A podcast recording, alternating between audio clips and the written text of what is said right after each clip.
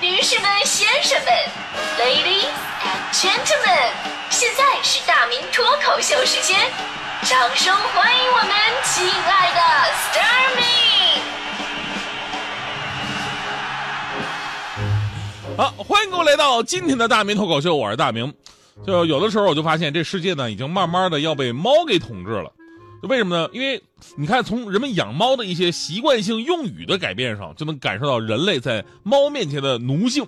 无论是猫奴啊，还是铲屎官啊，都充分证明了，同样是作为宠物，猫要比狗的地位还高。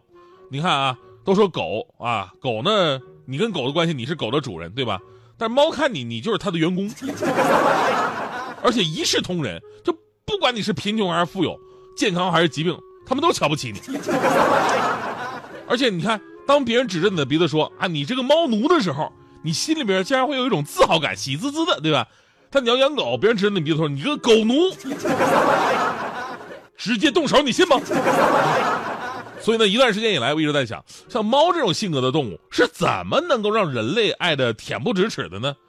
啊，你像猫的很多性格，非常自我呀。我行我素啊，不听你话呀，对你爱答不理理啊，喜欢在外边溜达呀，或者找个地方藏起来，让你找不着，俗称躲猫猫啊。就给他好吃的时候，就把你把他他把你当成亲人了，其他时候都是跟你欠了他多少钱似的。所以各位爱猫的女性听众，我就想问你们一个问题：如果你们老公也是这样的话，是不是他已经死了？所以凭什么呀？女人恨男人的每一点，在猫的身上就变成了可爱的地方。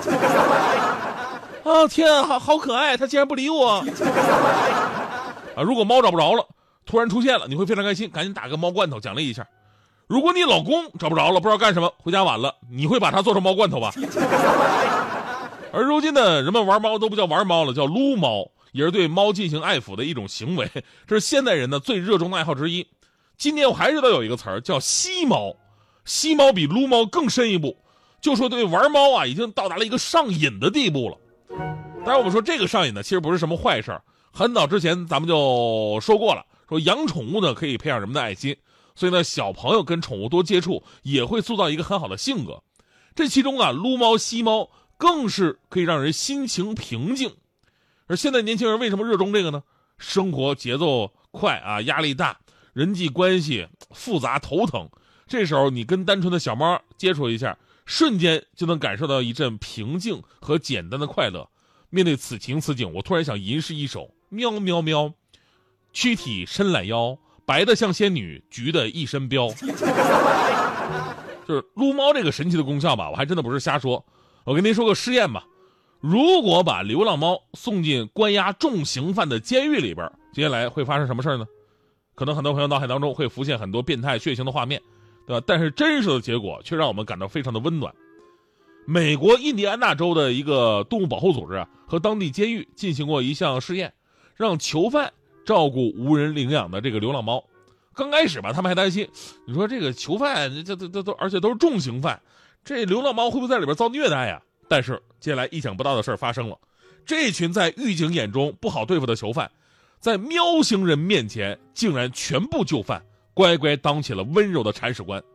每个人的改变是显而易见的，你看啊，原来脾气火爆的花臂大哥，在喵星人面前变成了温柔暖男。还有自己头上都没头发的秃头老大，都要学会织毛衣，给小猫戴上一顶毛线帽子。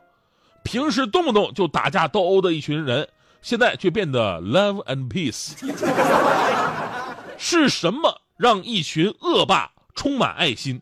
是人性的扭曲，还是道德的沦丧？呃，这话用在这儿就不对了啊！是人性扭曲后的良心发现，还是道德沦丧后的浪子回头？一个囚犯说出了自己的心声，他说。这是我第一次真正去关心一些什么，去爱一些什么，而一些动物保护组织的工作人员说呀，说这教会了他们什么是责任，教会他们如何在一群人当中使用非暴力的方法去解决问题，并给予他们对宠物无条件的爱，这是很多囚犯从来没有学到过的东西。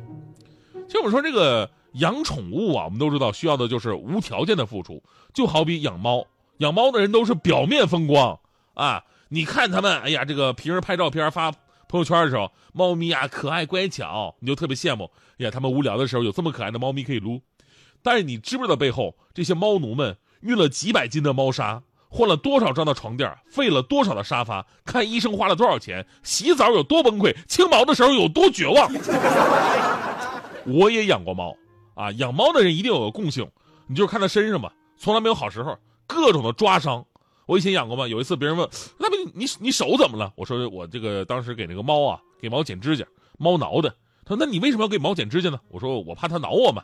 哦，那它那他平时挠你吗？我说它不挠我，剪的时候挠了。这就是我非常矛盾的地方啊！不剪指甲它挠沙发，剪指甲它挠我。所以我觉得吧，养猫能治好当代人的一种所谓的自由病啊！现在很多人啊，想养猫，想养猫呢，但是嫌这个铲屎恶心；想养狗又觉得遛狗麻烦；然后想养个对象又觉得挣钱辛苦。最后啥也没养，啥也没有啊！告诉自己我喜欢自由。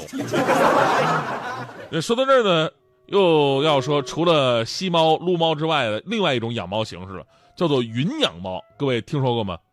首先呢，说到云养猫，咱们要先说中国的宠物经济这两年发展非常迅速。二零一五年，宠物市场已经达到了一千亿的规模，之后每年以百分之三十到百分之四十左右的速度飞快的增长。二零一九年最新数据显示。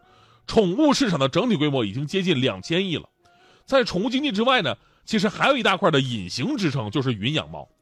云养猫的意思是什么呢？就是因为家里边的条件呢、客观的环境因素啊，你不能养猫，所以呢每天就以看网站、逛论坛或者使用这个 app 软件查看猫咪的图片、观看猫咪的视频来满满足你养猫的一些欲望。我身边好多人都是这样，家里边不养猫，但是每次看到猫咪照片挪不开脚步了，有事没事的看那些视频网站。啊，看人家逗猫的视频呢，然后跟着跟着傻呵呵那乐，那个样子吧，就好像那个《天龙八部》里的叶二娘，看谁家小孩都像自己儿子。然后真的会给那些猫们呢刷礼物啊，兰博基尼啊，远程贡献着猫粮、狗罐头什么的，这就让我无比痛心。同样是视频直播，连猫都挣的比我多。还有一个比较好玩的现象，就是猫狗的对比。之前咱就说了，为什么是现在猫的地位感觉比狗高呢？真的对比之后，你发现狗是完败的。比方说，在知乎上，猫的关注超过三十三万人，话题超过五万；狗的关注不到二十万，话题不足四万。贴吧上呢，猫吧聚集了二百一十四万人，狗吧呢只有一百零九万人。最悬殊的差距出现在微博上面，猫的话题阅读超过十一亿，而狗只有一亿。那为什么猫的关注度现在又更火呢？其实很简单，从资金上来测算，养狗需要耗费的财力几乎是猫的三倍；从空间上来测算。养狗需要你更大的地方、更大的房子。从精力上来测算，养狗一天至少遛两次。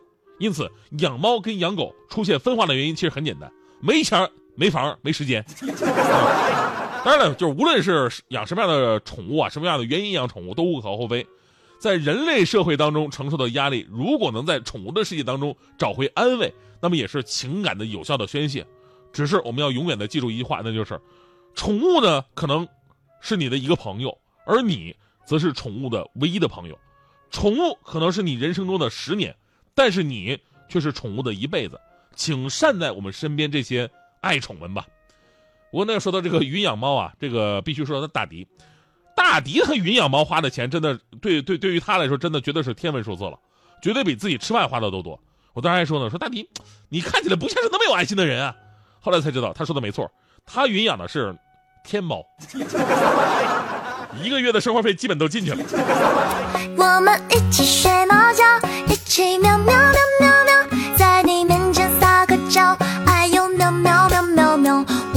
心脏蹦蹦跳，迷恋上你的坏笑，你不说爱我，我就喵喵喵。每天都需要你的拥抱，珍惜在